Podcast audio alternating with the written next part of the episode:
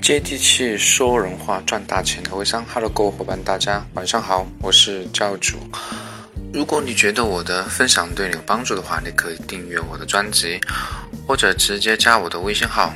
你也有机会进入我们的微商群。每周会有两场质量非常高的关于微营销的分享。好吧，今天分享的主题呢是微商社群。如何去玩？当然，我觉得是一个非常大的话题。当然，我今天就分享一小点的内容哈。呃，因为我们做微商的伙伴都知道，当你有新加入团队的伙伴的时候，我们都会报喜报的。呃，关于喜报发的时间呢，有很多伙伴会在呃第一时间。就是伙伴加入的第一时间去把这条喜报发出来。其实我建议，呃，发的时间可以在晚上七八点钟的时候发出来，因为很多其他的伙伴白天可能没有什么时间去关注群里的消息，而到了晚上七八点钟正好吃完饭，呃，可以去关注一下群的消息。而你这时发出来的时候，肯定祝福你的人会更多。呃，当然这也是讨了一个好的彩头，而喜报通常的内容啊，都是某某伙伴哈，通过一段时间的观察，今天果断，呃，拿下多少盒，然后呃对应的他的一个成绩哈，然后附上时间，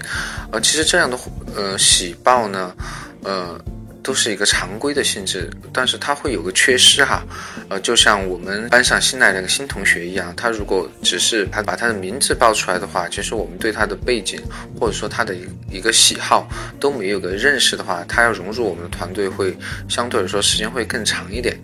呃，为了让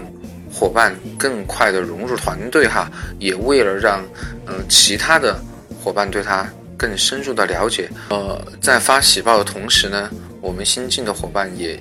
简短的做一个自我介绍哈，比如说他是基于什么去接触到我们果果的，为什么加入果果，然后加入果果以后自己的一个目标是怎么样的，呃，都可以去做一个简短的分享，而这种分享对其他的伙伴肯定是有个非常好的代入感哈，